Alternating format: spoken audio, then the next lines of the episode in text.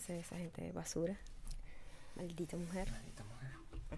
Ay, Epa, eh, coño, que botó el agüita, vale. sí que nos vamos a De poner. verdad que lo podemos todo. ¿Cómo le quito el vibrador a esta vaina? Quítaselo, ¿ok? Porque eres una ladilla. Ponlo en silencio. Vibrate on silent. Ok. Preparado. Estoy listo para ti. ¿Tienes el bolsillo fuera? Conchale, Gabriel, Pero mostrando tu pobreza. Eso no se ve. Esto es para escuchar.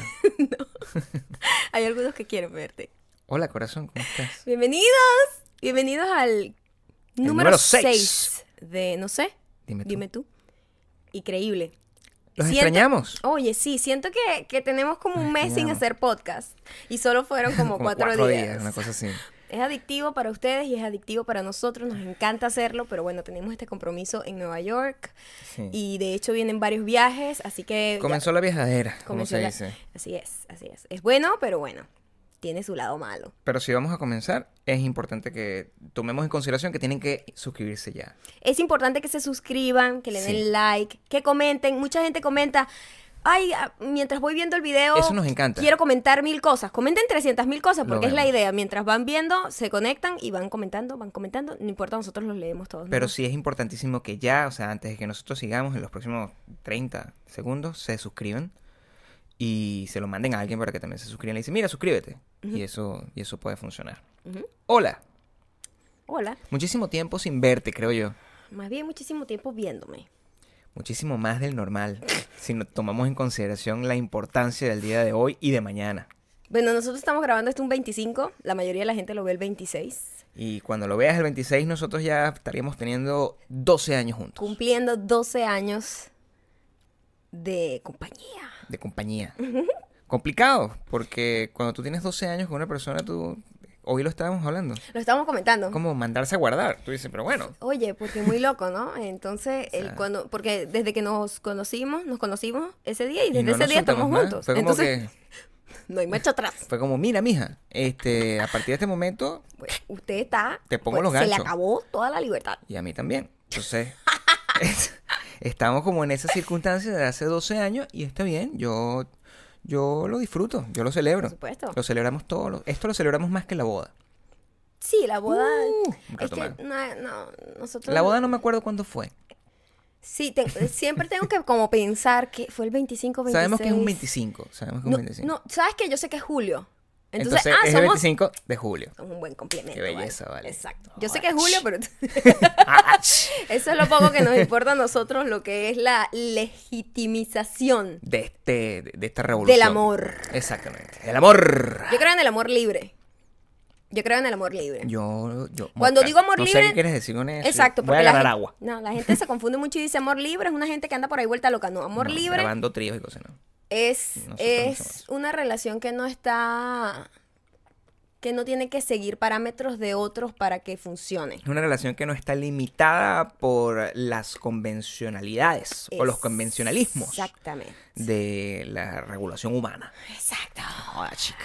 Todavía estamos épicos. Está demasiado letrado. Pero es porque, porque nuestro viaje nos puso, a nosotros Nueva York nos pone como intelectuales. Ay, no, porque Nueva York tiene ese, ese, ese ambiente, esa vibra como cultural que, que tanto me gusta de una ciudad que en LA se pierde un poco porque eh, las ciudades donde tú tienes que estar en carros, eh, Atrapada, eh, tú estás muy aislado. En las ciudades donde tú tienes que, a juro, chocar con tanta gente con- constantemente, y como Nueva York, donde hay tantas culturas, tantos idiomas, prácticamente casi que ni se habla inglés en esa ciudad.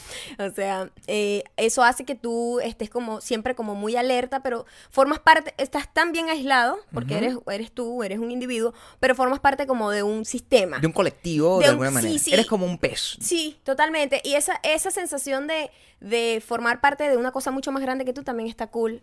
Que no lo tienes en una ciudad como Los Te sientes como acompañado. Mientras tanto, Los Ángeles es una, una ciudad que celebra mucho la individualidad. Una ciudad donde todo el mundo está compitiendo contra todo el mundo. Y bueno, el que no se montó en, esa, e- e- en ese tren se va a quedar para vestir santo mientras el otro sigue avanzando. En Nueva York no es así. En Nueva York es todo. No es que.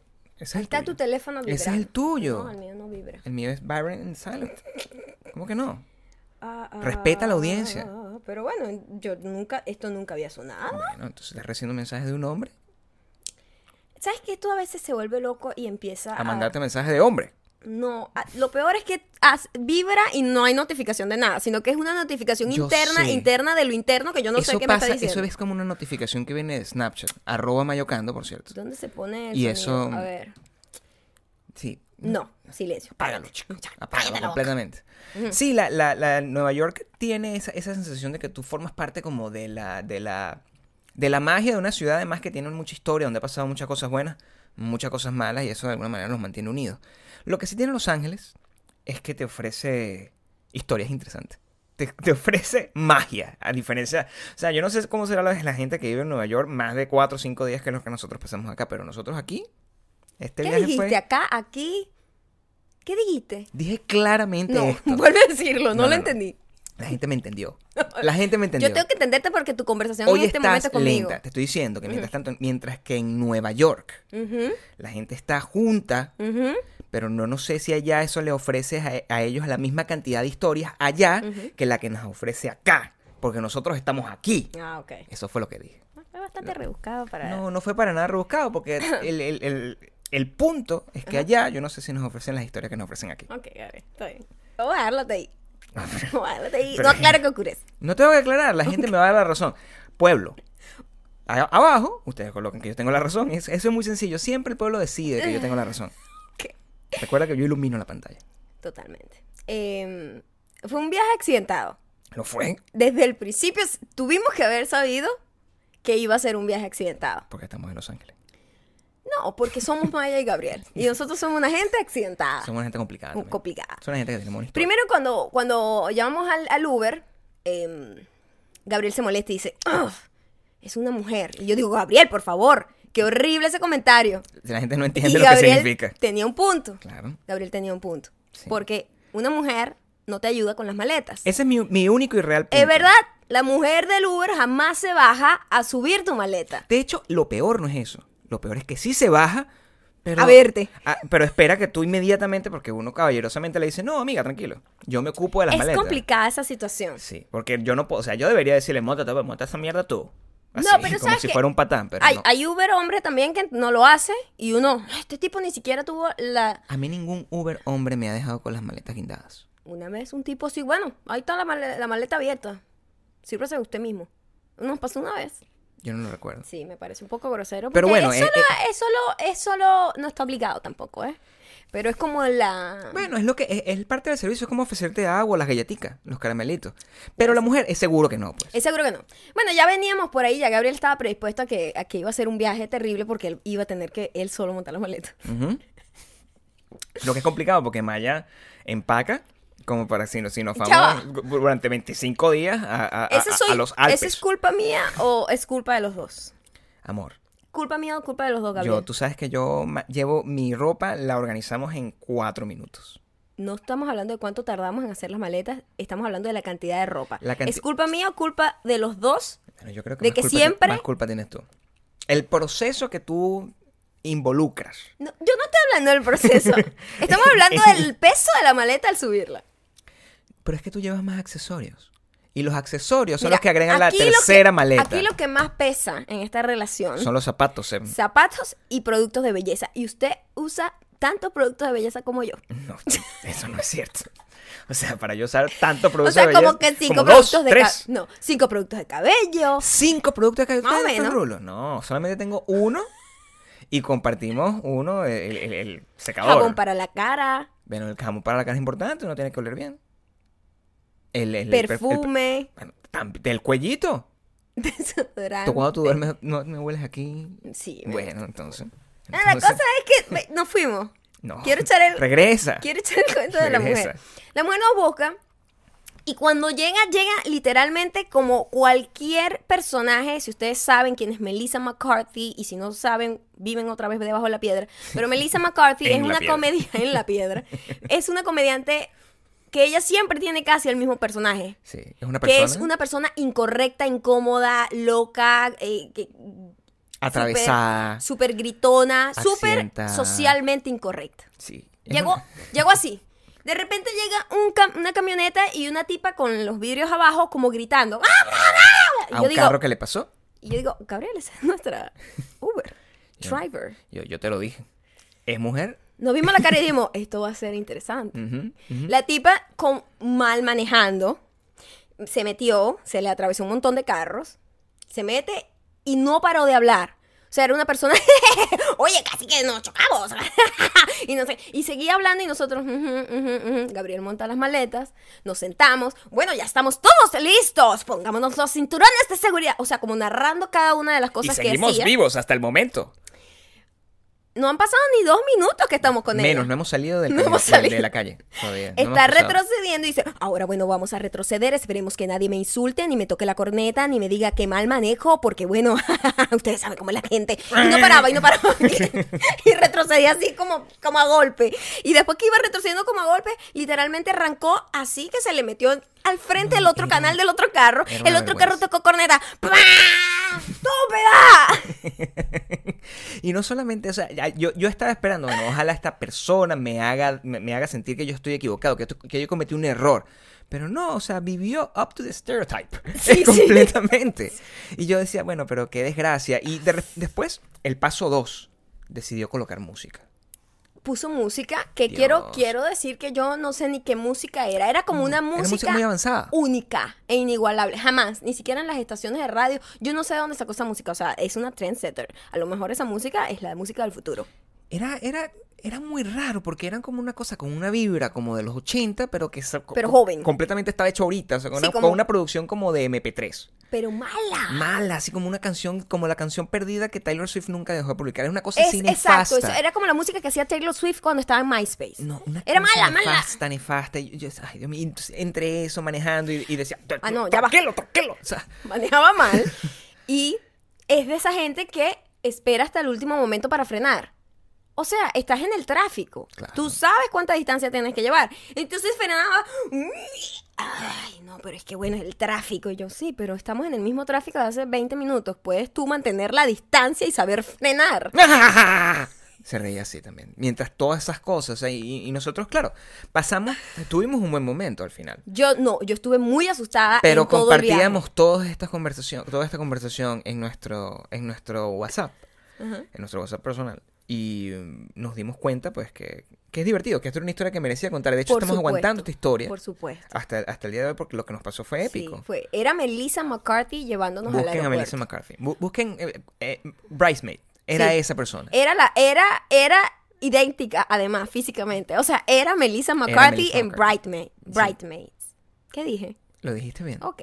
Y, em, y eh, eso, eso fue, ya llegamos, llegamos a tiempo al aeropuerto, sorprendentemente. Llegamos súper a tiempo, fuimos unas personas muy responsables para en este dos. viaje. Sí, sí. En este viaje, tanto de ida como de vuelta. Sí. Súper a tiempo, más bien nos sobraba tiempo. Total. Sí. Eh, Pero. de regreso también fue accidentado, esta vez Uy, sí. por mi culpa. Bueno, no fue todo el regreso que fue accidentado. No fue el- todo el regreso. El regreso estuvo bien. Cuando llegué fue que me di cuenta que estuvo mal. Claro, o sea, nosotros llegamos a tiempo, descubrimos varias cosas. Hay varios facts. Facts absolutos aquí, como, como, como con el verde no le gusta a nadie. Por ejemplo, no coman comida española en un aeropuerto. No coman la comida española en Poquillo, Poquillo. Yo no sé En cómo se llama el restaurante. En, una- en- el aeropuerto del Terminal 5 Oye, del ¿cómo JFK, puedes, ¿cómo puedes arruinar la comida española? ¿Cómo Una puedes arruinar queso sencilla. con pan Queso y con pan. aceitunas? ¿Cómo puedes? Bueno, en vez de dar un pan normal, tú agarras y decides dar un pan con pasa Y frío, como Y hace tres frío. días. Y marrón. O sea, Y- una cosa como... Oye, y nos dieron unos, pe- unos quesos. Uno de los quesos estaba, estaba fileteado, así como esos quesos que uno compra que uno para la casa para la- comer con en- sándwich. En la quesería. Existe el concepto de quesería. En- ¿Cómo se llama? Charcutería. Es un queso de charcutería el que nos dieron nosotros, pero bueno, pero con un nombre como complejo, ¿no? Y est- está todo mal. Y además, el vino estuvo bien. No, mi vino estaba bien. Mi Fue lo único que sirvió. Mi cerveza estaba caliente. Entonces, bueno, ese es el primer hecho. Igual nosotros llegamos, el avión ya tenía una hora de retraso. eh, la, la aerolínea eh, se retrasó por una hora, lo que fue positivo al final porque logramos viajar como con un avión con cuatro personas. El avión íbamos como 10 personas. Cada Sí. persona iba acostada en una sola hilera. Cosa que, que, que se agradece cuando Sí. es un viaje de Nueva York a Los bien. Ángeles, que es como ir de, de Caracas hasta Argentina. Argentina. Es horrible. Una, una Y pesadilla. nos toca volver como en 10 días. Sí. Luego llegamos a... a Digamos a LAX. Llegamos a Los Ángeles. Gabriel. Escuche, esto fue bueno. Esto, Esto fue bueno. Esto fue una historia. Gabriel, ya salimos, estamos afuera, vamos a, a reclamar el Son equipaje. las 3 y 40 Son las de la 3, mañana. 4 de la estoy mañana. Yo no dormí nada Más dormido que despierto. yo nunca duermo en los aviones. Es el ruido y la presión. Yo no puedo. Y el- la respiración, el aire, o sea, es horrible. Cuando llegamos, Gabriel, ¡ay! Dejé los lentes. Y yo, tú siempre botando todo. Todo eso es cierto. Fui angustiado porque este- además esta no es la primera vez en la que yo boto unos lentes. Una vez yo dejé un celular. Un celular nuevo que me había costado como era una de las Que cosas súper hechonete. hechonete porque tenía, era un celular que una cosa era horrendo. O sea, vamos a tomar en consideración que era un Era como un sidekick. era como un pote, un sidekick, una cosa así que se abría y que el, o sea, que tenías que que sacar tenía así. el teclado como esto es estamos hablando de pre- la prehistoria, esto era No existía- BlackBerry. no existía No existía BlackBerry. BlackBerry. No. Y yo este celular pues yo agarré y lo puse encima de de, de nuestro carro. Nosotros teníamos un carro, lo, lo, lo puse encima del carro, me metí y bueno, arrancamos y nunca supe que el celular estaba ahí. Cuando me di cuenta que llegamos a nuestro destino, dije, hey, ¿y mi celular? Lo había dejado en el techo. Por supuesto, carro. buscó todas las maneras de culparme, porque Gabriel siempre hace eso. Eh, Casi estuviste a punto. Hasta que nos dimos cuenta que la última vez que lo viste era cuando lo pusiste encima del carro. Sin embargo, la justicia Los que, divina- vieron, los que vieron 13 Reasons Why fue más que- o menos así como O sea, Hannah. estuve a punto de morir gracias a eso. Pero asesinado por mi esposa. que en aquel entonces Bueno, no la lo cosa era. es que Gabriel dejó el el- sus lentes, los recuperó. Lo porque recuperé inmediatamente. Yo ¿sí? me di cuenta de esto. Cada quien unos lentes Bueno, japoneses. Un hombre alerta. Como el gato, el gato. Y de repente yo digo, voy a buscar un cargador, mi cargador inalámbrico porque mi celular estaba muerto y empiezo a, buscar en mi equipaje de mano, mi maleta pequeña, Mm. la carry-on, y digo, oye, mi laptop no está aquí.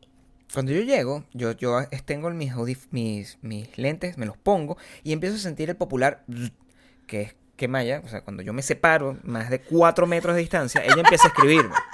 Y ella espera que yo, o sea, estoy haciendo algo particular, tengo las manos ocupadas. Responde ya. Ella espera que yo responda en ese momento. pues, bzz, y yo, ay, no, Dios mío, yo voy a caminar, tengo sueños, o sea, no, tengo- no es nada que no me puedas decir en los próximos 30 segundos cuando regrese allá.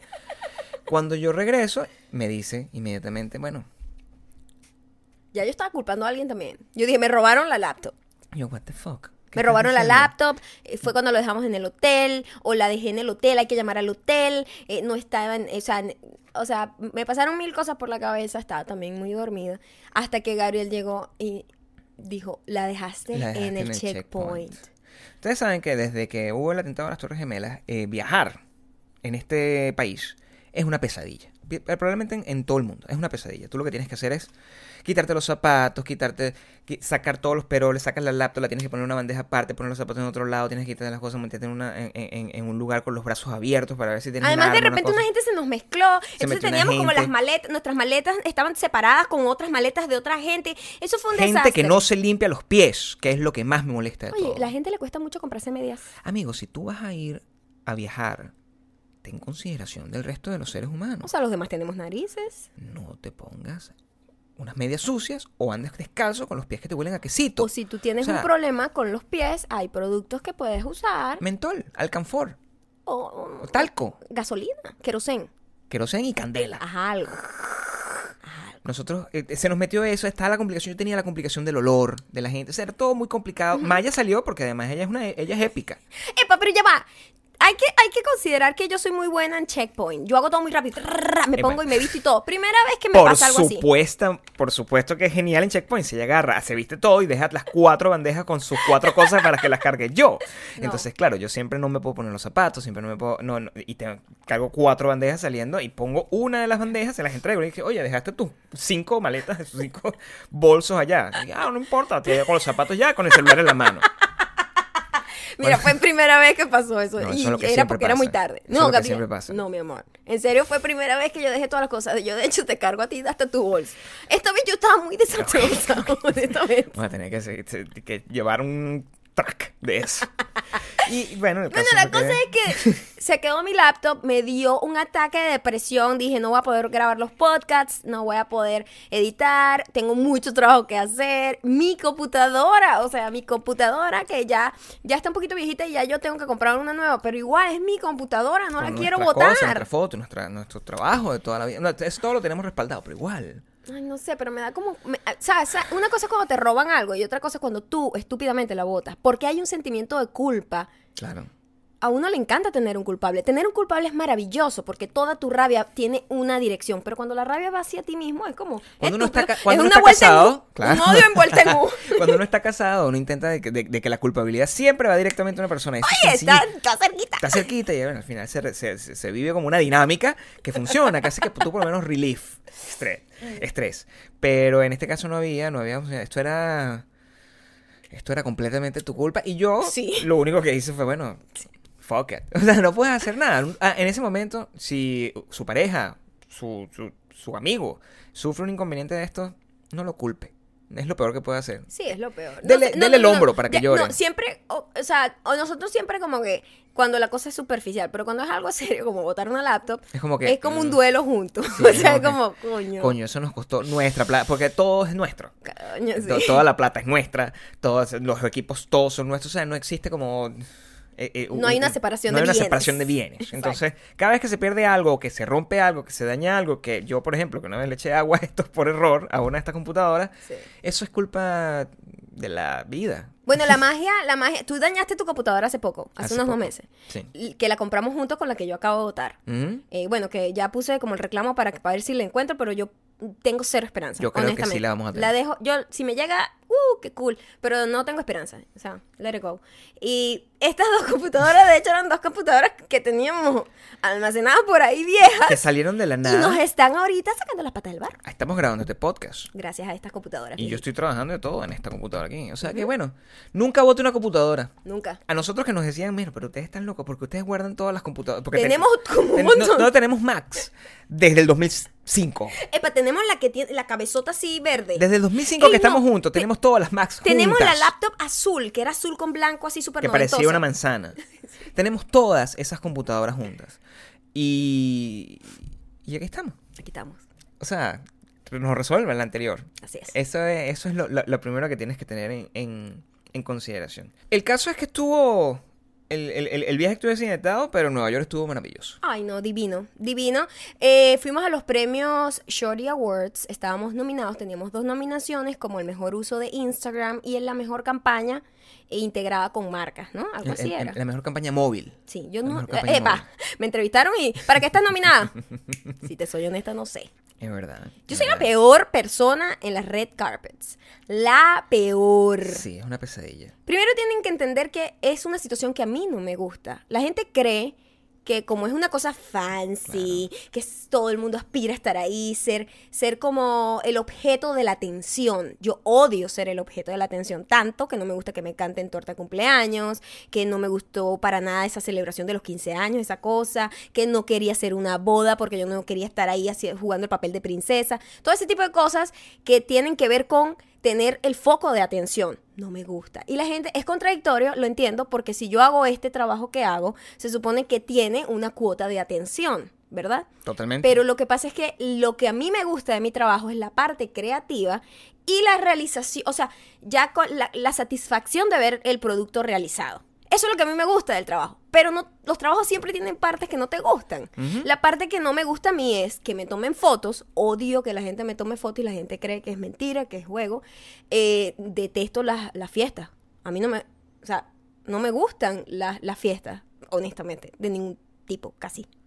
Eh, y tener que hacer, tener eh, situaciones sociales forzadas, donde tienes que interactuar con gente y ser totalmente fake nice, como fingir que la estás pasando demasiado bien, que te estás divirtiendo, que es la mejor fiesta del mundo, cuando realmente yo quisiera estar en pijamas viendo películas o en otro lugar, o comiendo o sentada hablando con gente que me interesa hablar, ¿no?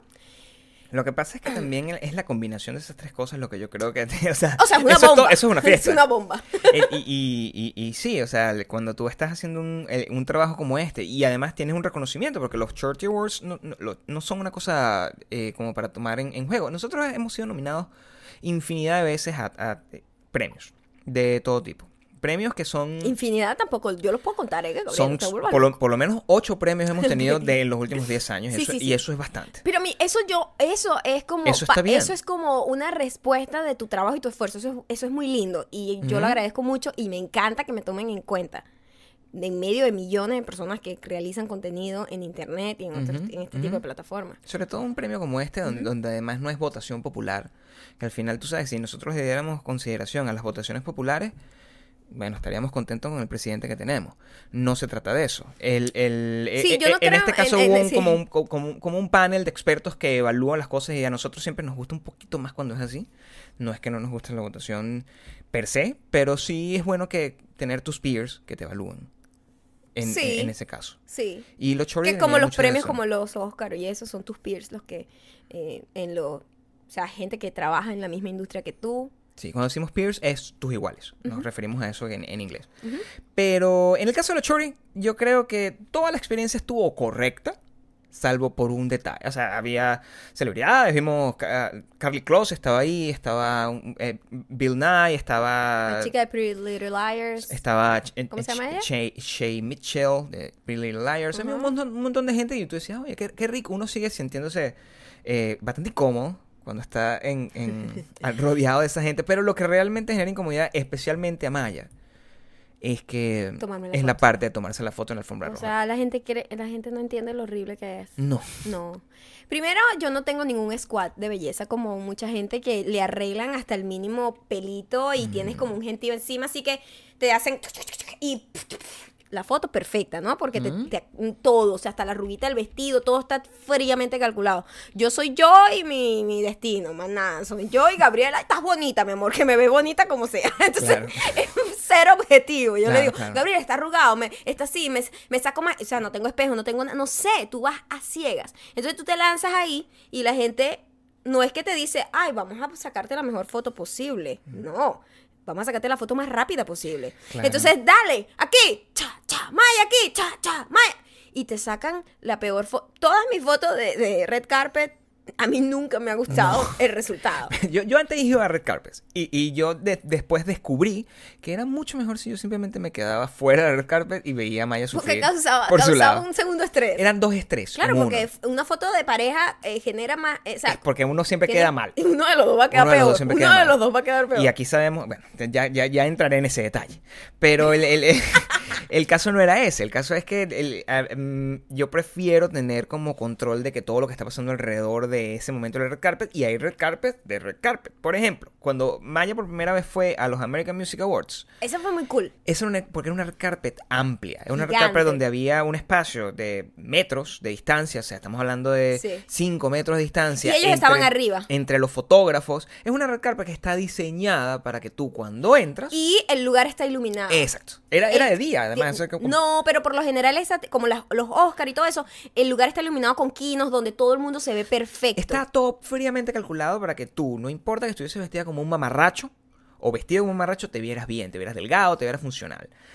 Esta, hay otras red carpet que son un poquito más eh, limitadas. Fotomatón. Exacto. Porque, Fotomatón. porque en, este- en Nueva York, que no tiene espacio para nada, no tiene espacio ni siquiera para que, pueda, para que una habitación de hotel sea grande, imagínate tener espacio para, que, para hacer una red carpet donde entra la gente. Entonces era como un, un espacio de un metro por un metro. Como de aquí a acá estaba el fotógrafo, donde estás tú y yo. Tú, tú agarras, te Y yo, pones, Dios mío, te pones así, bueno, poniendo la mejor cara y yo veía, ay Dios mío, sufrimiento. Yo monté, la, yo monté las fotos en, en, en, en Instagram Stories de, de arroba Gabriel Torreyes. Estaba como- y era como si un venado, un venado atormentado por, Encandilado. encandilado por la luz y yo Pero decía, Dios. esto no tiene, o sea, yo la veo hermosa. Para mí quedó hermosa, cuando yo la grabé quedó hermosa. Pero con ese flash king queda bien. No, muy mal. Y, eh, y, claro. Y así a ver los maquillajes, todo matón. Ay, no, desastre. Estamos hablando que, de que la, que la chica Shade Mitchell tenía, o sea, ella tenía su squad. E igualito, salía, se le veía como el, el mapache, aquí hacer una cosa que no tenía. Sí, sí, el flash era muy fotomatón. Claro, todo esto hubiese sido distinto. Si yo hubiese estado en la. En- si yo hubiese caminado el carpet, porque Yo, hay ah, personas. te voy a dar la razón acá. Hay personas que son fotogénicas y personas que no. Hay gente que no lo es. Yo no soy fotogénica. Es- es- es- eso es una cuestión. La gente cree que la fotografía tiene que ver con belleza. Y eso, aquí está No. la prueba máxima de ello. No. Maya es una persona preciosa. Yo te lo digo siempre, la gente lo sabe, no hay, no hay duda al respecto. Gracias. Pero no sabe fotografiar. Malísima. Es una cosa que Es una incomodidad que me da. me voy a tomar la foto. Es ¿Y una esa? cosa, por favor, o sea, mátame. Esto es Yo Soy Chandler, mi es amor. una cosa que no hay manera de que pueda tomar bien. Cuando yo me tomo una foto, No importa el ángulo. No, demasiado. No importa la situación. Y para ejemplo, estábamos, estábamos, voy a poner la foto aquí en este momento. En el, el segundo negro, segundo negro, segundo negro foto. Lo puedes colocar. Sí, voy a poner la foto que le tomé a Gabriel. Hay un, hay un capítulo Hay un de eh, How I Met Your Mother donde todo el mundo decía que, oye, eh, ¿cómo es que se llama el, el personaje? Barney. Barney nunca sale mal en las fotos. Y él decía, claro que no, sí, vamos a hacer. Y todo el capítulo se trataba de tratar de como de, de engañarlo para que saliera mal en una foto. Y en todas las fotos, en todas No las situaciones salía bien. Y yo le dec- y Gabriel me decía, por favor, yo salgo bien en todas las fotos. Y yo, vamos a ver si sales bien ahorita, vamos a ver si sales. Así, o sea, todo amanecido Normal. en el aeropuerto. Y le tomé la foto y este fue el resultado. Y sale fresco. Como así. Es como así. Como si nada, no ha pasado nada a mí. O sea, como si tengo una squad de 55 personas y yo soy horrendo. O sea, en la vida real tú me ves y yo no, o sea, normal, un tipo nefasto, pero en la foto soy, soy un supermodelo. Yo nací para Supermodelo, esto. muy- además en, Nueva York te En Nueva York, destacaste. además, o sea, Eras un su- supermodelo como como, dos. como es Sara. Ay, Dios mío, sí. Armani, pues. No, no, puede ser Sara, está bien. Está No bien, es importa más que juvenil. Alguien de estas marcas que por favor me pague y se dé cuenta que yo De tu gran talento. de mi gran talento. modelo. Bueno, yo lo estoy logrando, sabes que ese siempre ha sido mi objetivo. Pero sí, Nueva York no- nos ofreció muchas cosas. eh, conocimos muchas cosas. Sí. Y, y disfrutamos Nueva York como nos gusta disfrutar Nueva York. Sí, fuimos al MoMA, al museo. Ya vamos por. Nos ya faltaba esa la Met lista. Y fuimos al MoMA ahora. El MoMA me gustó mucho Muchísimo, ¿eh? porque todo su el arte moderno eh, eh, tiene todos los artistas que me gustan. Eh, tenía mucho Monet, tenía mucho Miró, tenía Picasso, Frida Kahlo, tenía el polo gigantesco que es mi favorito, que es la pieza número 31, que es gigante, ese nunca lo había visto. Yo de hecho, hace mucho tiempo cuando tú en Twitter ponías como un Un- un background, background. Yo tenía el background de esa, de esa obra de Pollock. Había visto una muy grande que estaba en Chicago, en el Art Institute de Chicago, pero tuve la oportunidad de estar frente a ese y fue como, ah, mi obra favorita de Pollock aquí frente a mí. Y mm, me encantó. Si lo vieron por mi Insta Story, por ahí lo puse, compartí bastante de, todo lo que vimos por ahí. Y, mm, y lo, lo malo era que estábamos eh, junto a un grupo de niños que estaban como en una, ¿cómo se llama esto? Como Como en un pas- eh, como Paseo era, de- era como un field trip, un, un viaje de, De campo. escolar, una cosa así. Ajá, sí, Ajá. sí, sí. Y era, estaban en todos lados, se reproducían Eran como, como, los cucarachas. Era una, sí, era una Eran muy tenía, fastidiosos. tenía ganas de lanzarlos a todos por la Todo el mundo estaba lleno de odio porque es Nueva York, Sí. pues todo el mundo... "Ay, ta, ta, ta, ta, ta", Los niños, infra- los niños además le tomaban, era, era le adorable toma- también. Era adorable, le tomaban, Le tomaban fotos, fotos a a todo. todo, incluso a obras que no eran todo, a, obras un poco pasaditas de... Uno de arte moderno. No es PG, no era PG. no era PG. Para nada. Eh, pero sí, ella, el, el Nueva York y el Museo de Arte Moderno delivered. Me encantó. Sí. Eh, creo que es la tienda de museo que más me ha gustado. Yo me quería comprar todo. Tienen las cosas más cool, las he visto ahí en esa tienda. Y eso que hemos estado en muchos museos. Pero Sí, yo sí. creo que esa tienda, como todo el arte de diseño gráfico que venden en las tiendas de museos, eso me encantó. Me traje como siete magnetos. Nosotros coleccionamos magnetos de todos los museos. Sí, nuestra misión, la gente dice que qué conexión a las parejas. Cuando tú te- estás ya casado con una persona por 12 años, ya tus gustos son simples. Entonces lo que decides hacer es, bueno, Magnetos. vamos a conexionar Ay, porque magnetos. son muy fáciles, son muy económicos. eh, Cuando viajas una- mucho- Cuentan una historia, no, no, no, no cargas sobrepeso. A mí no me gusta viajar a comprar. Me parece que per- pierdes, pierdes la oportunidad de crecer y de alimentarte con el lugar, con la ciudad, con Conociendo, la cultura. por estar metido en una tienda. Detesto cuando me toca comprar y me pasa mucho cuando voy a un lugar y no sé cómo va a estar el clima y resulta que no, la ropa que traje no hace mucho frío o hace mucho calor. Me pasó en España. En. España hacía demasiado calor para la ropa que yo había llevado y tuve que salir a comprar ropa y perdí como una tarde haciendo eso y eso me molesta muchísimo. La gente que sale, que viaja para comprar, cool. Pero yo lo detesto. Lo detesto. O sea, esas tiendas las tengo yo allá en mi casa. No necesito. Nosotros lamentablemente siempre tenemos que, porque siempre tenemos una, una emergencia. siempre. La vez pasada que fuimos a Nueva York, no, ni, ni siquiera la vez pasada, para cuando, para cuando la semana de la, era, era cuando, cuando la semana de la moda, creo. Septiembre del año pasado. septiembre del año pasado, para cuando la En mi semana de la cumpleaños, moda. casi mi cumpleaños. Maya, el- ella como que le dolía los pies por el uso de tacones todo el tiempo Ajá. y decidió, bueno, meternos en una tienda de esta, una farmacia, a comprarnos una cremita de esa para los pies.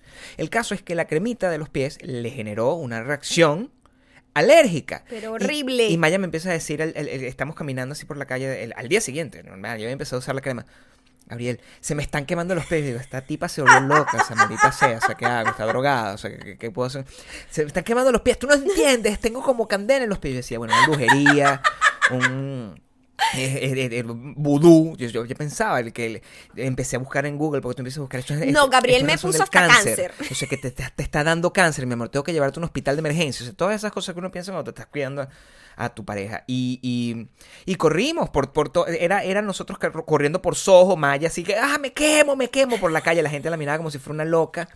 O sea, y, y yo, y yo detrás de ella, con, como con tres bolsas, este, íbamos a perder. Lo único que me importaba es que íbamos a perder la, la, la, la entrada, porque habíamos comprado las entradas del Met con antelación. O sea, era toda una pesadilla. Sí. Hasta que llegamos a una tienda y compramos una chola. Estábamos buscando unas cholas, sandalias, para los que no sepan qué es chola. em, porque el zapato cerrado me está. O sea. ¡Candela!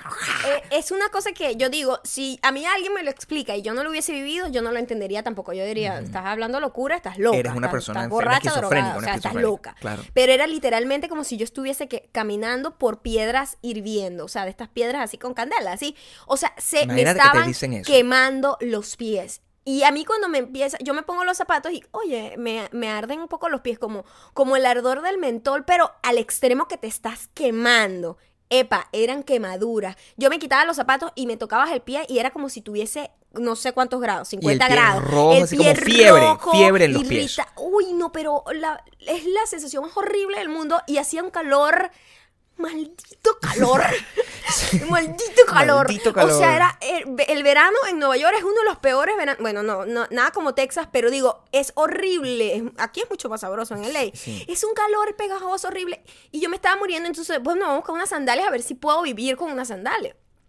Y no encontramos una fucking sandalia, chavo, en todos Corriendo, lados. nos metíamos en la tienda. No, no hay, no hay, no hay sandalias para su talla, señorita. Y yo, maldita sea, maldita mujer. Y yo lo único que pensaba era- Maldita mujer. Y el gentío así, ah, paseando. Y el poco asiático tomando fotos. ¡Quítate! Y lo, lo importante de notar aquí es que yo en este momento aprendí que yo no quería, o sea, eh, esta fue una de las confirmaciones de que no es correcto tener un hijo con Maya. O sea, Maya embarazada, el día que, el día que Maya le toque parir, estar ahí abierta como si fuera un animal pariendo. Una, de las cosas culpable que, una, una de las cosas que sea maravillosa, que, que uno considera que es maravillosa, estás dando vida y no sé qué, es una persona que se llena de odio, me empezaba a insultar, me decía, tú no entiendes lo que es tener los pies quemados. Evidentemente no.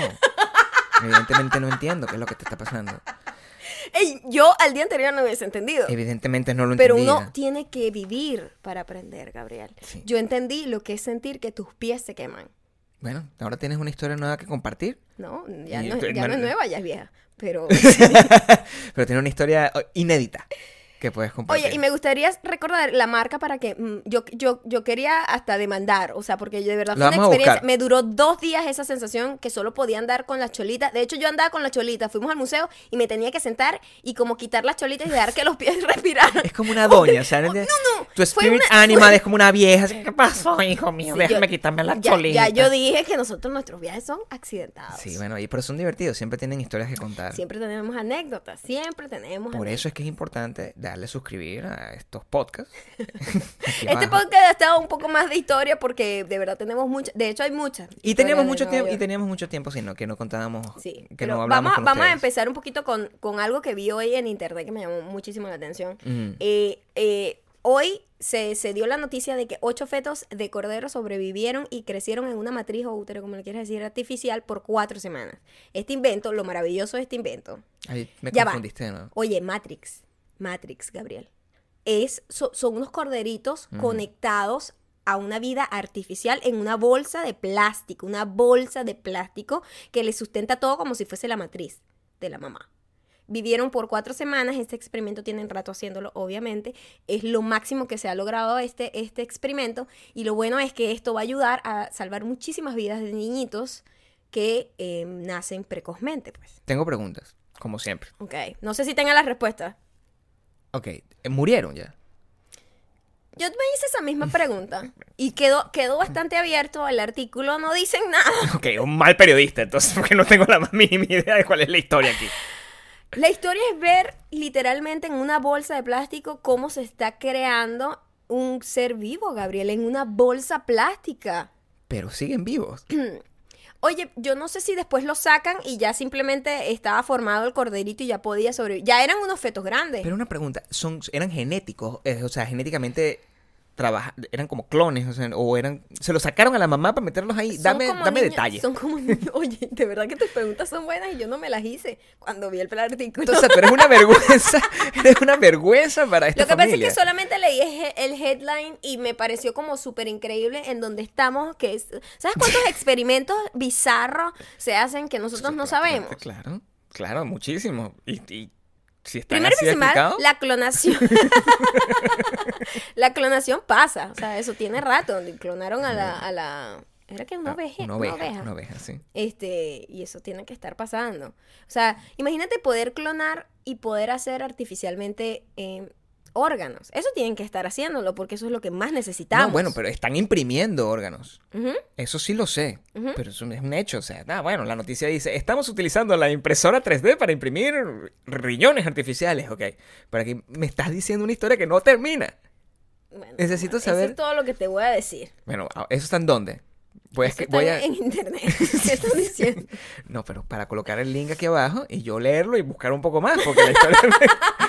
¿Qué tal si lo buscas? ¿Qué No, tal ahorita si lo no, ahorita no. Lo que lo busquen ellos y lo coloco abajo también y todos buscamos y me lo colocan aquí abajo si encontraron la respuesta, si los... ¿Tú sabes que cua- Si murieron cuánto, o no. cuánto- bueno, pues tú sabes cuántos corderos han muerto en esos experimentos, muchos.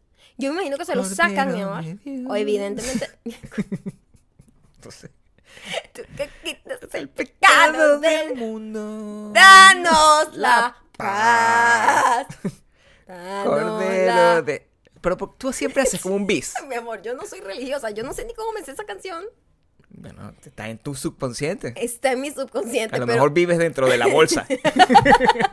yo- esa canción nosotros siempre la hemos cantado Sí. toda la vida, ¿no? Bueno, eso implica lo, lo, lo mal, lo hipnótico ¿Por que... esa gente, por qué esa gente canta tan desafinada? Yo nunca No entenderé. sé, pero bueno, se ha, se ha se ha mantenido la tradición. Yo asumo, de verdad, que sacan a los corderos de las mamás. Así que, adelante, an- antes de que puedan hacer. Pero ya eran corderos que estaban desarrollados, no eran feto, feto, feto, así que no se entienda. Era ya un corderito que podía, pues, se veía cute. Ok. Esa es toda la info que tengo. Soy la peor periodista del mundo. Está bien, sigue adelante. ¿Qué más, qué más encontraste hoy? Bueno, mientras la ciencia avanza, mira, la gente en la moda va para atrás, va para atrás. ¿Qué pasó? Eh, hoy hubo todo un escándalo con eh, Top Shop. Hizo. Ellos hace días tuvieron como, ¿sabes? La gente se empezó a burlar porque sacaron unos pantalones, que eran unos pantalones, y como que todo este pedazo donde está roto acá era En plástico. rodilla, eran dices. plástico. En la rodilla, Era un no plástico pegado. nada más. O sea, ajá, imagínate. Como decir la parte que es rasgada de los pantalones, pero era un rectángulo así cortado perfecto y era un plástico. Y la gente decía, o sea, ¿por qué quieres mostrar con un plástico tus rodillas? Nadie entendía la justificación de ese plástico en la rodilla. No, pero dieron algo mejor. Sacaron un pantalón completo de plástico, transparente. Perdón. Sí. O sea, que usas la... mm, Debe, Usa- debe ser genial para estar, echarte la cremita esa que me eché yo en los pies en todas tus Como una partes. tortura. ¿Verdad? No, te lo pones todo por todo lado, retregadito, en todos lados, y ponerte eso en un verano en Dallas, Texas. Como en, como en eh, agosto en Dallas. Sí, sabroso. En Houston. Un pantalón de plástico, Gabriel. Pero eso no es lo peor. Eh, Eso no es lo peor. Nordstrom, a su vez, sacó un pantalón que está manchado de barro. De plástico también. No, es un pantalón normal, pero está manchado de Creí barro. que era building up. no solamente, eso es uno de, de plástico, pero por dentro viene ya con el barro incorporado. Pero cuesta 425 dólares el pantalón. Y la descripción dice como que tiene eh, pedazos de mancha de barro para demostrarle al mundo de que no tienes miedo de ensuciarte. ¿Pero de qué, de qué estamos hablando aquí? Mi amor, pero ni siquiera se ve cool, es horrible. Es un pantalón sucio de barro. Es más interesante el de plástico. El de plástico por lo menos tiene, bueno, un rave a lo mejor que es súper cool. Pero es horrendo, es horrendo. A ¿Qué nadie broma? le va a quedar bonito ese pantalón. Qué broma esto de las marcas que están sacando cosas como que no tienen... Que las marcas están teniendo malos momentos estos días. Creo que ya eh, el mercado está tan saturado de cosas Ya no se haya que inventar. que ya no se hayan que inventar, que, que simplemente crean cosas para generar polémica o, o no sé qué. Como, como por ejemplo, o sea, me estás contando esto, pero yo pienso que lo de lo que escuchamos ayer, de lo que hizo la marca esta, eh, Chi, Chi Mustard, ¿qué se llama? ¿Cuál es esa? La marca de productos para, para gente étnica. Ah, eh, ahorita todo el mundo está como muy susceptible y como, bueno, la, la gran ventana de opinión que es Internet, destruyen marcas. La gente está, las- los, los dueños, nunca, los dueños de, de- de marcas y empresas jamás habían estado tan asustados del poder que pueden tener sus clientes de simplemente hacer un boicot. Y aquí son muy organizados con los boicot, ¿no? Ujú. Shea Moisture, yo no sé cómo se pronuncia realmente el nombre, Shea Moisture, algo así. She Moisture. She Moisture, ya no sé.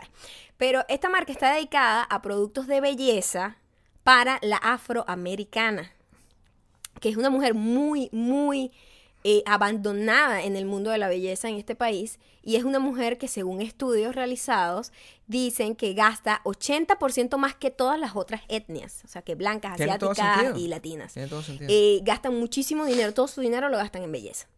Entonces ellos tienen como esta línea que no solamente es cosas para el cuerpo, pero sobre todo para el cabello, que tiene unas necesidades especiales. Por supuesto. Por supuesto no es que lo las el tiene- producto para mí o que el sea, producto para ti. No, y un, y un cabello de una mujer afroamericana tiene unas Es necesidades delicado. muy distintas a las Delicado. mías. Es un cabello mucho más sensible, que necesita un cuidado más extremo, una hidratación más fuerte, etcétera, etcétera. Un montón de cosas que, que uno ni piensa, ¿no?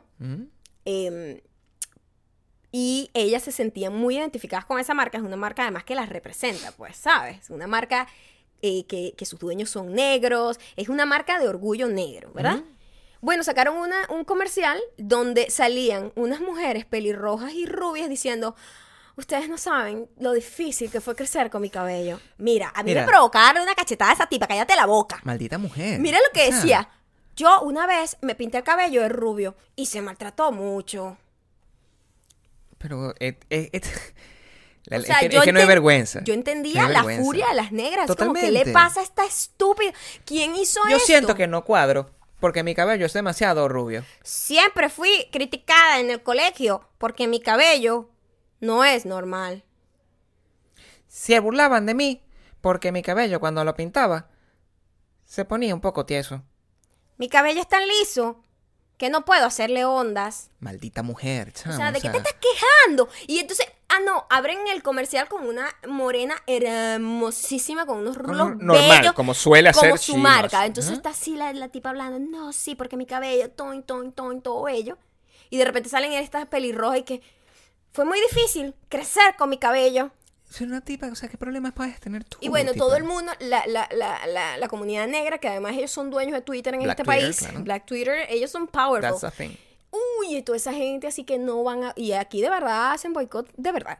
Total. De verdad. Bueno, y sí, epa, e inmediatamente la marca al mismo día lanzó un comunicado diciendo, oye, la cagamos. Este es un la cagamos momento- chimbamente. Este es un buen momento para, la- para estudiar comunicación corporativa y, me- y venirse a Estados Unidos porque mira, los CEO de las marcas la van a cagar todo el tiempo. La van a cagar y van a necesitar una- un comunicado Un director de comunicaciones que, que pues, resuelva el problema. Es una, les vamos a dejar el link para que vean el comercial. En Adweek eh, subieron Vamos a darle el link de todas las cositas que hablamos de hoy. todas las cosas para, para que puedan para que puedan entender y, y keep along. Por cierto, em, también les vamos a dejar el link de una de las cosas que, que ha tenido de los podcasts anteriores, que han tenido mucho, mucho éxito, que llama mucho la atención, que es el video de Vox.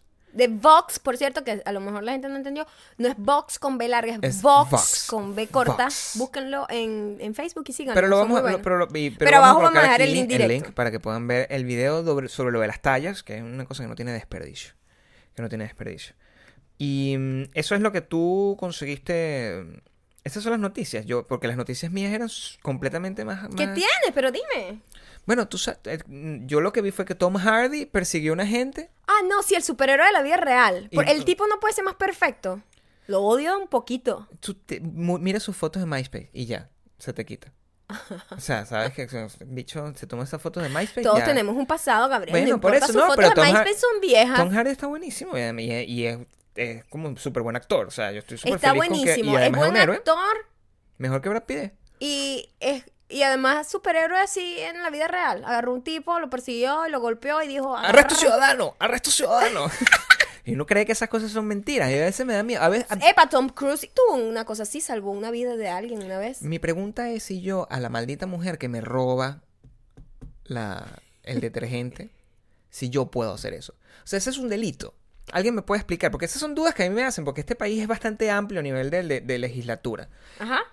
Si a mí me roban el jabón que yo dejo en la- el laundry room, que es mío, que yo compré con mi dinero, que cuesta dinero, y hay una persona que vehementemente, cada vez que va a lavar, lo agarra como si fuera suyo, cuando no dice que está compartido, y lo usa para lavar su ropa, yo puedo llegar y abrazarla así, arresto ciudadano, y, y me dé la presa por Oye, eso. yo creo que te meten preso a ti por acoso sexual, porque aquí siempre todo se va a ir No por es ahí. injusto. Sí, poquito. Te puedo pedir a ti que la Eh, abraces, Ese bicho es muy grande.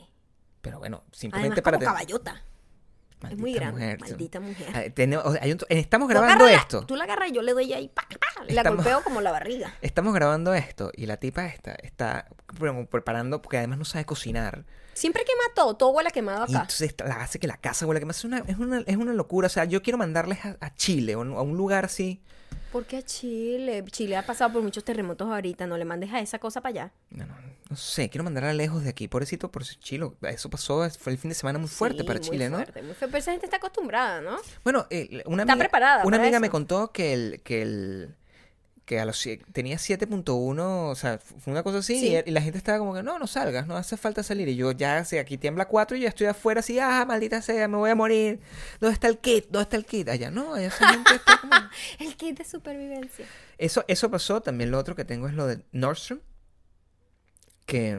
¿De los pantalones de barro o tienes otra cosa? eh, no, lo de la, la Ivanka Trump, que volvió a vender su ropa Pero con otra etiqueta. con otra etiqueta, con otro nombre, como si no fuera. como... Ivanka Trump además hoy este, tenía una conferencia en Alemania donde estaba la primer ministra y otra gente ahí y el, la tipa tuvo el tupé, como el del papá, el tupé de decir, oye, que yo, yo- porque además ella es así pasivo-agresiva que habla así, que yo me provoca golpear a la gente que habla así un poquito, ¿viste? Mm. Es como que No, bueno, claro. psicópata, Sí, no, esa gente. maldita mujer. Entonces ella estaba hablando así. Escúchame como estaba diciendo. Yo estoy muy orgullosa del trabajo de mi papá, ah, mucho antes hasta de ser presidente. Él ha sido un hombre abnegado al desarrollo de la mujer. Ay, chamo, y la gente que... "Bú". Se escuchó está la primer ministro de Alemania que eh, tuvo un impasse con, con, con Trump porque la, la tocó y ella hizo... "Mm", ¿No te acuerdas? Sí, pero. sí, y eh, la eso tipa hizo así. ahí. Y la otra se reía. Todas las panelistas estaban riéndose así, pero en su cara, en su cara, en su cara, así. mm. No, y ella, ay, ¿no bueno, eh, bueno, ya sabes. Y yo además esa gente pasivo-agresiva, yo me tengo un curso, pues, con la gente de los políticos de mi país así descarados y que, bueno, sí, eh, ustedes saben, la prensa siempre ha tratado de perjudicar a mi padre, pero yo sé muy bien el, el excelente hombre que se ha dedicado toda su vida a ayudar a la mujer. No, es que eh, Ah, es, una gente, es una gente que se monta como mentir. Entre Ivanka Trump y la fiscal general de la República de Venezuela, yo no sé cuál es peor.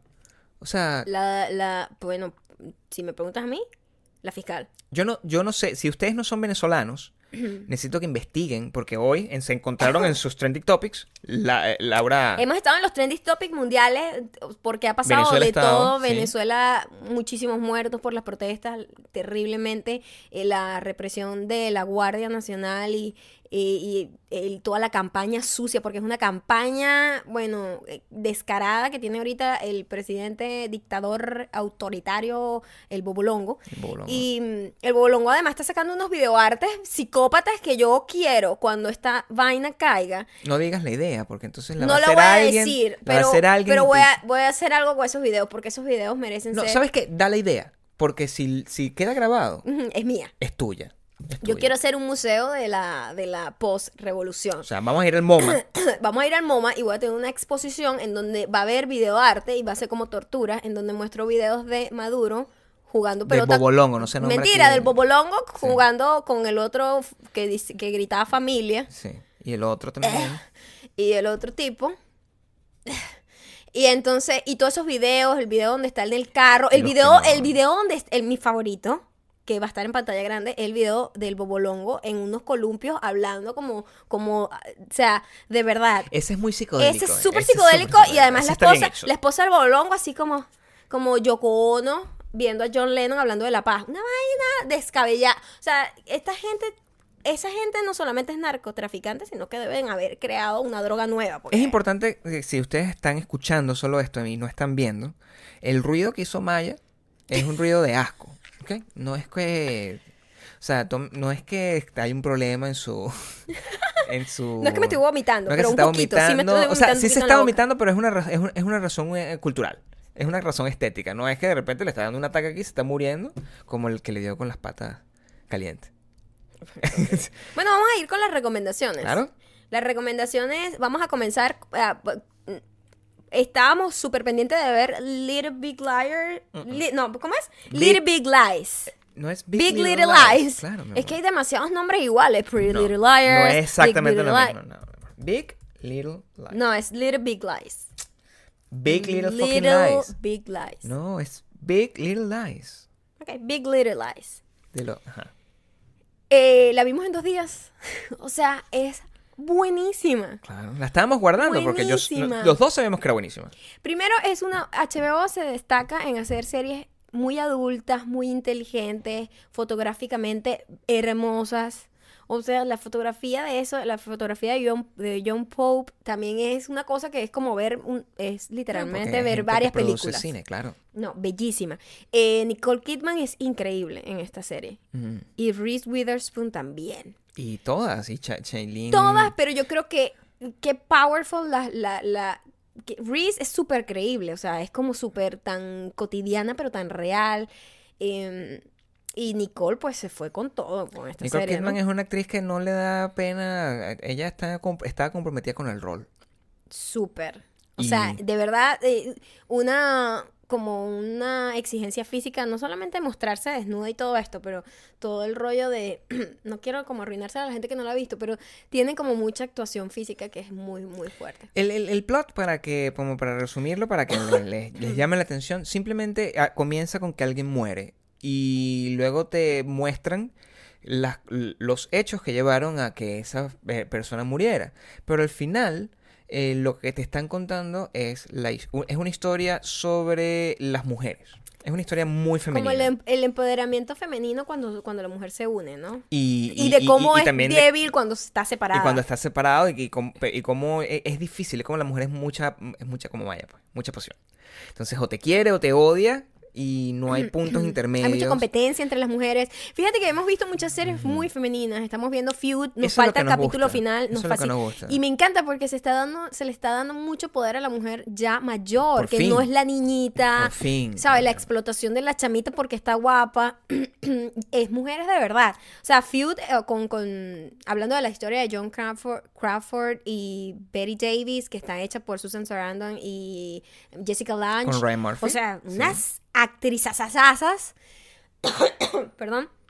Y aquí tenemos a Nicole Kidman, que además es productora ejecutiva. Con Reese Witherspoon, que Y, también la es mu- y productora es lo que estamos hablando. Las mujeres están agarrando el, el- el- toro por los cachos y están diciendo, bueno, si nadie me va a hacer las historias a mí, yo las voy a producir, yo las voy a hacer. Y Selena Gómez es una de las productoras, además, que, que las que más lucharon para que se hiciera 13 Reasons Why. Entonces yo estoy súper contenta de que esto está pasando. Estamos viviendo una época maravillosa para la mujer. Eh, y Es decir, estamos comenzando a vivir. Es un momento... Sí, no, bueno, es lo, estamos empezando a cosechar frutos de una lucha Sí. que ha pasado por muchos años. Y hablando de esa lucha, por cierto, hablando de, de- de esas cosas, hay una serie que se llama Hans, Handmaid's Tale. ¿La has visto? Ah, vi el comercial, no lo he visto porque yo no veo series sin ti. No, no, pero es que sale mañana por Hulu. Mm, mm. Pero ha tenido un backlash terrible porque es una serie inspirada en una novela súper feminista, ¿no? La novela fue revolucionaria porque fue muy, muy... Y la historia, coño, es sobre las mujeres. ¿no? Y cuando ellos fueron al Tribeca, creo que fue ahí donde la presentaron, les estaban diciendo como que cómo se sienten de haber, eh, de, de hacer esta historia en todo el movimiento feminista y en, todas como parecía una orden hecha como por la productora, la directora o por quien sea que la haya hecho. Todas decían, no, esto no es una serie feminista, esto no es una historia feminista. Por los derechos femeninos es una historia por los derechos humanos.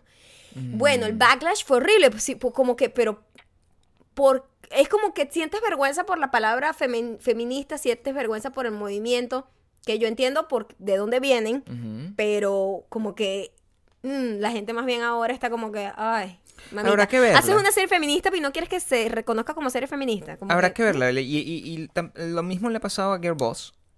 que nosotros no, no, no lo hemos visto, pero es que cuando nosotros revisamos todo Rotten Tomatoes antes de hacer cualquier cosa, porque nos ha ido bien, cada vez que vemos Rotten tiene razón. O Sí, sea, bueno, de- eh, ten- tenemos bastantes puntos. puntos en común Sí. con eso y Girl Girl Boss no le ha ido bien. O sea, los reviews de, de Girl Boss es, es que es mala y es una lástima porque, bueno, es una historia que es femenina per se, pero al parecer no está bien realizada. Habrá que darle una oportunidad por lo menos a dos episodios para saber qué tanto. Pero el caso es que es- ah, mientras se sigan produciendo, lo importante es que mientras se sigan produciendo historias Donde la protagonista y donde, donde la historia... el feeling sea femenino. Sí. Eso es lo que creo que, que- Está que- cool. que hace, que hace falta porque venimos de una época muy masculina. eh, y, y una época de oro. O sea, Los Sopranos es una, es una, es una serie muy masculina.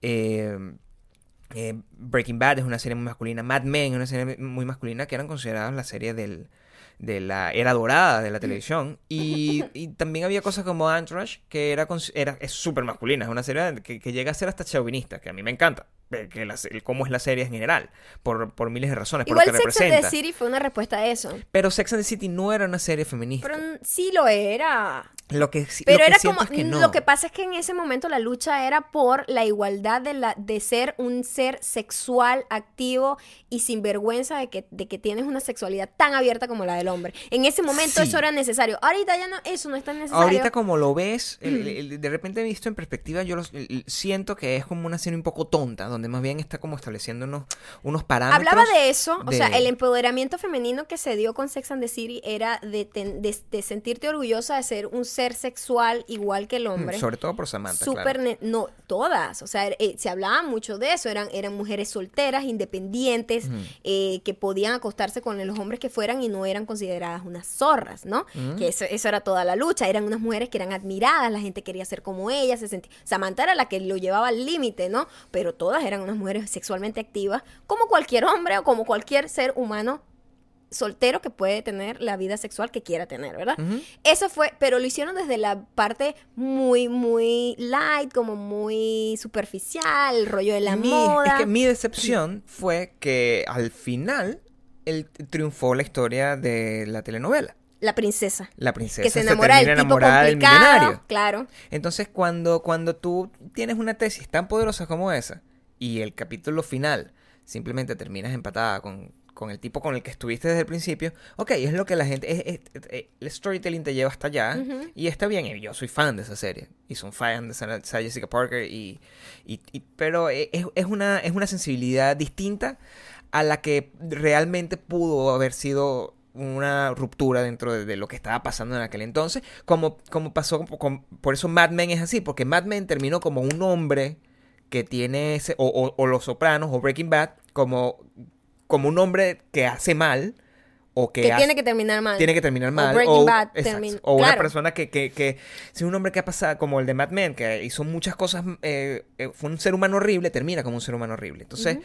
eso es lo que me, me parece. Faltó, le faltó eso. hasta, hasta, hasta Entourage terminó también con un fairy tale. Por lo tanto, bueno, si, si te pones a ver, las dos son igual de. Ella, es que esas dos series estaban como muy... Era la respuesta de, ¿no? El, el Entourage era como muy exagerado el tipo que tenía... Se la pasaba con lo- el macho. El macho Ojo, a nosotros- alfa con los amigos. Nosotros amamos las dos series. O sea, en en Entourage las vemos así en maratones y, y, y también Sex and the A City. nosotros nos gusta la, la buena calidad de, de producciones y nos gusta la barata chimba que tú consumes como comer chips and salsa. Ujú. O sea, como chips and salsa. Es, una- es, como, como popcorn, como comer cotufa, es como simplemente para no pensar. Porque yo creo que tienes que darte un respiro también eh, cuando se trata de consumir cosas. Tú no puedes estar viendo series muy pesadas, mu- No, muy intelectuales, tú- constantemente porque... ¿Qué eres? Ya. O sea, que eres un profesor, o sea, tienes parches, tienes parches en los en la chaqueta. Ay, yo- mira, yo tengo erótico, huequitos. Bueno, porque tú eres realmente alternativa. Y, eh, pero sí, de hecho, sobre el tema del empoderamiento de la mujer, eh, dos cosas importantes, que ya no lo voy a decir, me lo voy a decir yo. Maya va a estar hablando de eso. Eh, Maya está en la lista de la revista Inc. Quien no entienda lo que es la revista Inc. está bien. Eh, ni siquiera ella lo entendía, pero es una cosa importante, es como estar en Forbes. Y mm, eh, está en la lista de las 48 mujeres que empoderan a otras mujeres, lo que es una... Yeah. ¿Qué más, Lo que qué es más un, cool su- que un eso? superpoder. Y, y está ahí, y, y- y está todo eso en el marco de, una, de la conferencia que va a estar, la razón por la cual vamos a volver a ir a Nueva York en, en unos días. Que es que va a estar una conferencia, una conferencia que se llama Create and Cultivate. Que es básicamente mujeres. eh, estamos hablando de diseñadoras, productoras de cine. Rebecca Minkoff, eh, eh, el- la, o sea, Jessica Alba. Jessica que además Alba estaba ahí, Ella o sea, tiene su empresa. O sea, ge- gente realmente importante. Y Maya, que es la mujer con la que duermo más o menos, pues. que, es más- ahí, no, que no es importante, No. sino para mí, para mi corazón. Y mm, va a estar ahí eh, dando esa conferencia. Si ustedes pueden pasar, el, está sold out, eh, lo que es otra locura. Yeah. Está sold out en Nueva York. Pero mm, eh, estamos dejando el link aquí también. Se pueden, si viven en Nueva York, porque nos ha escrito mucha gente en Nueva York. Si viven en Nueva York y quieren pasarse por donde va a ser la conferencia, creo que es en Brooklyn, no estoy seguro. O simplemente pueden ponerse en espera y entrar a ver la conferencia. Le vamos a dejar el link aquí abajo para que vayan. Y, y- y vean, porque va, va a hablar como 45 minutos. Yo creo que todavía no sabes de qué va a hablar. Eh, Apenas hoy me llegó el email para saber más o menos por dónde íbamos. pero sí, sí, sí tiene que ver básicamente con eso. Cómo, cómo ser la, la, la productora ejecutiva de tu propia vida en un mundo donde... eh, Dominado eh, por hombres, Un pues. mundo dominado por hombres. Entonces, va a estar in- interesante y todo eso es después. Y mañana nos vamos a vacaciones. Mañana nos vamos de vacaciones. Ah, bueno, no- unas semi vacaciones, son como cuatro días. Nos vamos escapadísimos. Sí. Síganos por Instagram para que vean en los Insta Stories más o menos que podemos compartirles por ahí. Aquí tenemos comentarios de. Comentarios. Mañana no. Es el jueves. Hoy es martes.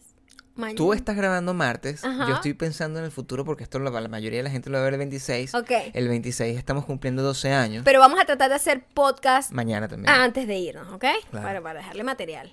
Sí. Eh, aquí tenemos tres comentarios que vamos a destacar. Hay uno de Serenela Argueta. Dice, me encanta este tema de lo que significa ser inmigrante. Nací en Estados Unidos, pero me crié en Venezuela con familia cubana y cuando tenía 17 nos mudamos a Canadá hace 10 años.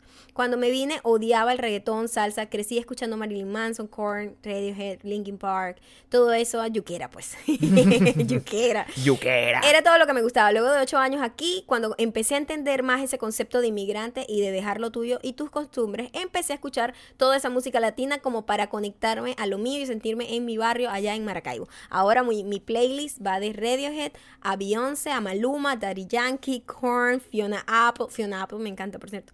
Es todo un caos. Serenela. Serenela entiende el concepto de, la, in- de, la- de ser inmigrante. Y de cómo cambió, además, su percepción ante la música, ¿no? De cuando, cuando estás en un lugar. A mí yo no creo que llegue al punto de tener aquí reggaetón y escucharlo como una música que me, ay, que me prende, que me gusta. no, pero sí, por ejemplo, es cool ver que otras culturas lo aprecian y lo disfrutan y tú dices, "Mm, eh, cool. Ayer vi un video, por cierto, de, un, de unos coreanos, South. Koreans, estaban haciendo un video reacción al video de Despacito. El video que, bueno, yo esa canción, Dios mío, o sea, de verdad, es como darle a tu cuerpo alegría, Macarena. La van a odiar. Yo la, bueno, yo tengo rato odiándola, pero digo, que la los que la aman lo van a odiar en algún momento. Despacito, ¡Ya! No, porque se queda pegada, es como el herpes. Despacito. Deja, no. Entonces, ellos reaccionaban y ellos estaban en shock porque los South Koreans tienen, los asiáticos en general, tienen una manera muy distinta de actuar. Y era muy gracioso porque ellos, oye, esa mujer morena con esa piel así, eh, como bronceada, qué bonitas son las latinas. Oye, las mujeres latinas se mueven como nadie. Muchachas aquí deberían aprender. Están pasados. Así. Dijo eso. Y estaban en shock porque, oye, ese tipo toca mucho a esa mujer. O sea, que ellos no tocan, Ellos no se tocan mucho, abrazan, claro. no nada, son súper, tú allá, yo aquí. Mm. Y está cool que como, wow, es una manera de llegar y de, de decir, mira, nosotros estamos aquí, existimos, somos una cultura importante y somos, tenemos un poder de poder eh, atrapar otras culturas y que aprecies lo que tengo. Eso yo lo aprecio y siempre, o sea, lo respeto muchísimo. Ahorita lo respeto más porque viéndolo desde afuera se ve distinto. Pero nunca, no creo que me guste esa música nunca. No, pero es importante. Sí, sí- sí quisiera, como me da much- muchísima curiosidad la cantidad de comentarios que tenemos de gente que son inmigrantes de, de Colombia, de España, no sé qué, eh, de México, de Argentina, que están viviendo viviendo en unos países rarísimos. Hay, hay una.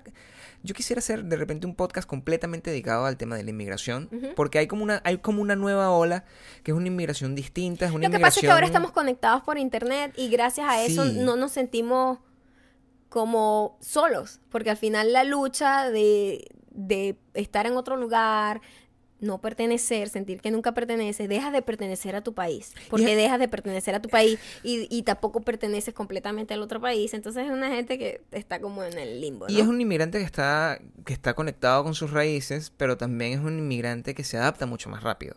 Y es un inmigrante que está mucho más preparado.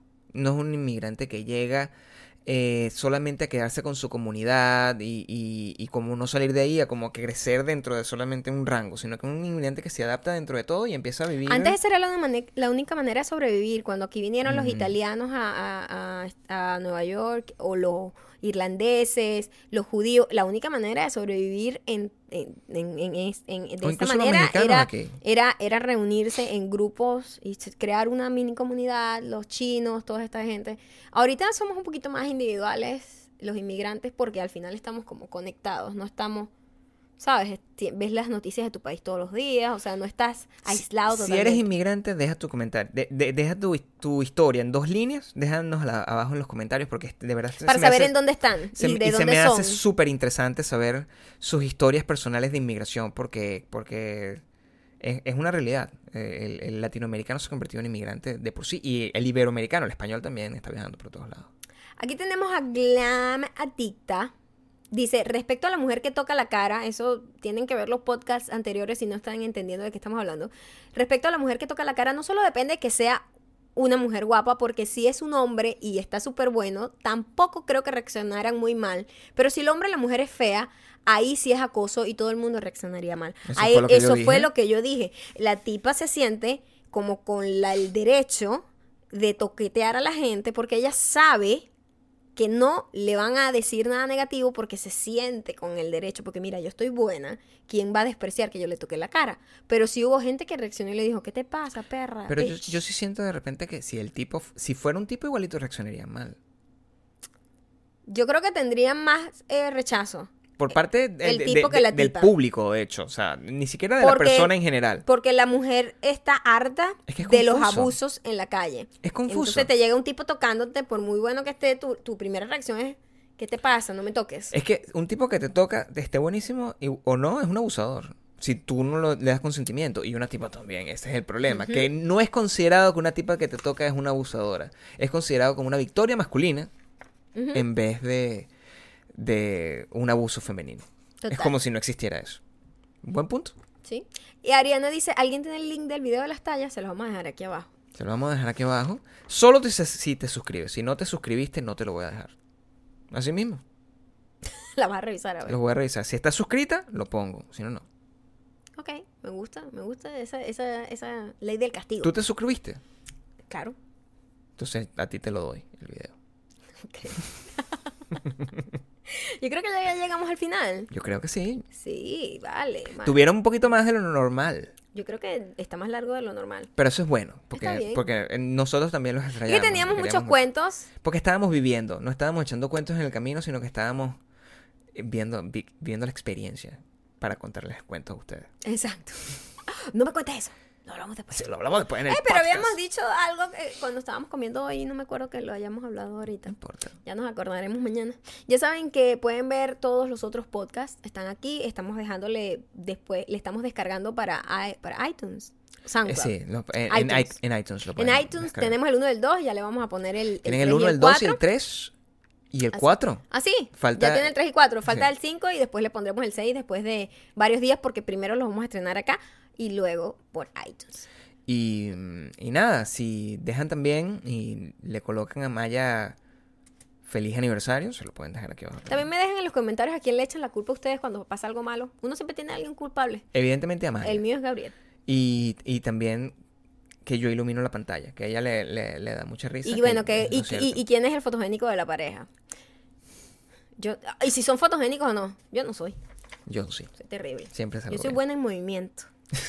Mira, así sí. Pero así, no. Así no.